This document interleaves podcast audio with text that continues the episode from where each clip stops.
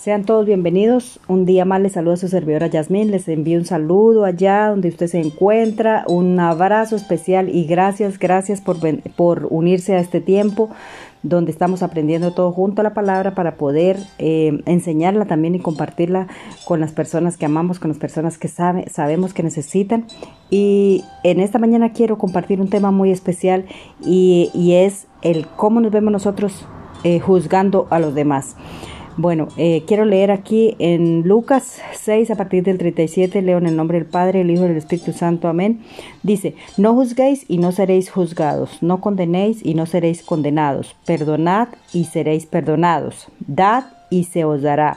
Medida buena, apretada, remecida y rebosando darán en vuestro regazo, porque con la medida, con la misma medida con la que medís, os volverán a medir os volverán a medir, ¿verdad? Entonces aquí el Señor está hablando una parábola, ¿no? Eh, enseñándonos una vez más a través de su palabra, ¿verdad?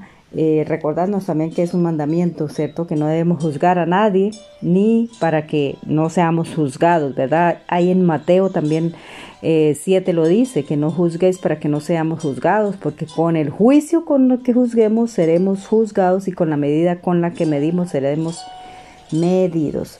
Bueno, eh, todos y cada uno siempre eh, vamos o nos juntamos o estamos en lugares, ¿verdad? En lugares donde nos enfrentamos muchas veces y decimos, eh, yo no debería estar aquí porque aquí pasa esto, porque aquí pasa aquello, porque esta persona actúa así, porque esta persona actúa así, ¿cierto? Bueno, primer, primero que todo, eh, en esta mañana el Señor aquí nos recuerda que no hay personas perfectas, lugares perfectos, nada, sino que nosotros debemos mirar primeramente cómo estamos, eh, o sea, no buscar perfección en los demás, ¿verdad? Porque terminamos juzgando. Y ahí dice la palabra que no debemos juzgar porque, porque terminamos siendo haciendo de jueces, ¿verdad? Y aquí el único juez que juzga con justicia es el Señor. ¿Verdad?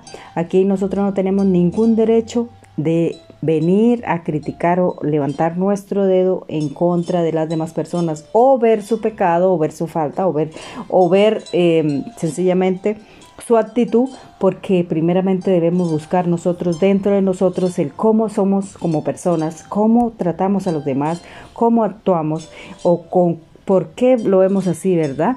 ¿Por qué, eh, ¿Con qué intención le estamos juzgando? ¿Con qué intención le estamos mirando? ¿Con qué intención de nuestro corazón estamos eh, acusando o eh, viendo los errores de los demás antes que los nuestros, verdad?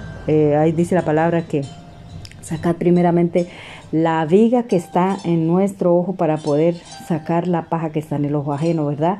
Porque hay muchas cosas que están en nuestra... Eh, dice el Señor que saca primeramente la viga que está en nuestro, nuestro ojo. ¿Por qué? Porque eh, de pronto nosotros como personas tenemos cosas más más fuertes que la, que la otra persona a la que, cual estamos criticando, estamos juzgando, estamos señalando, ¿verdad? Entonces, por cualquier falta que cometa la otra persona, nosotros eh, nos sentimos con derecho a juzgarle, nos sentimos con derecho muchas veces a, a criticarle, a darle mil razones, ¿cierto?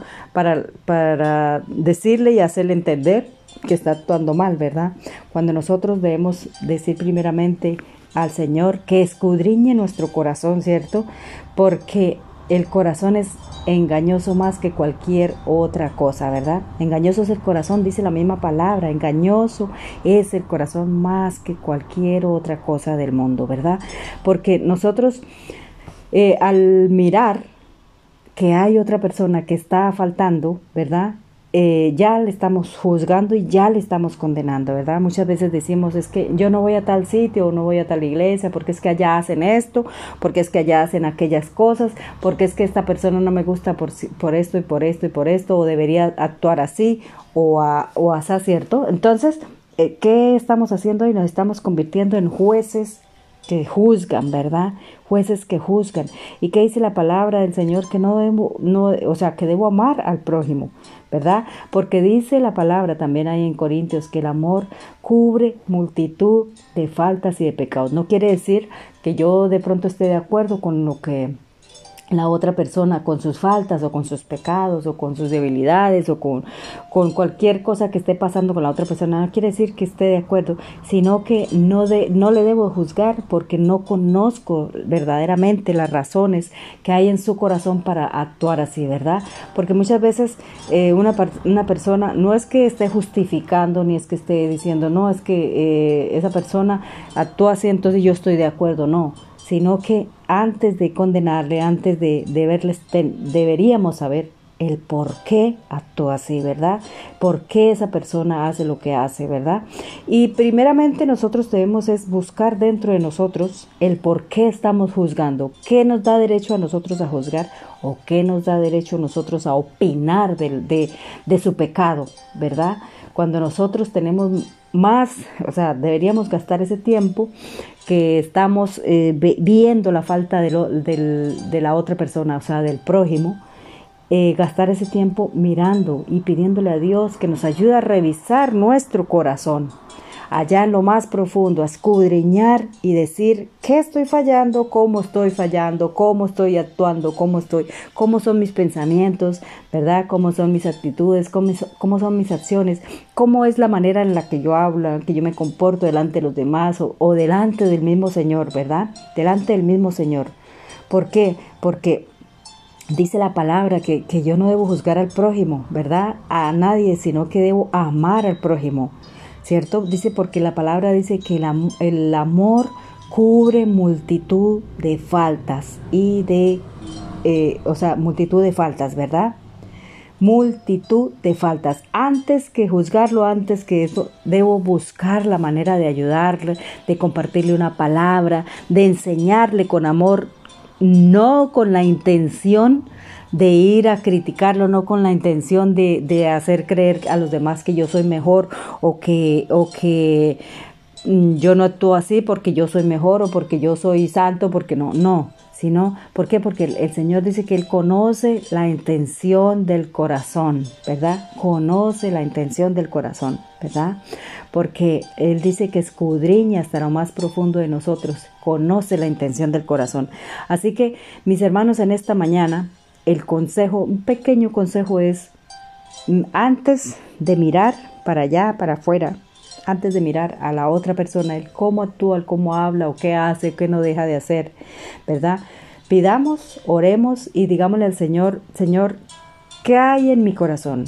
escudriñe, busca en lo más profundo de mi corazón y enséñame, enséñame aquellas cosas que no te agradan a ti, enséñame aquellas cosas que no eh, son de bendición, ¿verdad? Y que si abro mi boca o que si levanto mis ojos para eh, ver la otra persona es para interceder, para enseñarle una palabra o ayudarle con un consejo o para eh, simplemente ayudarle con amor ah, si puede cambiar, Vale, en el nombre de Jesús damos gracias Padre Santo, Señor, por esta mañana. Bendito Dios de los cielos, Señor. Sabemos, Dios mío, que tú eres el único juez justo y verdadero, Señor. Que tú nos amas con un amor incondicional, Señor.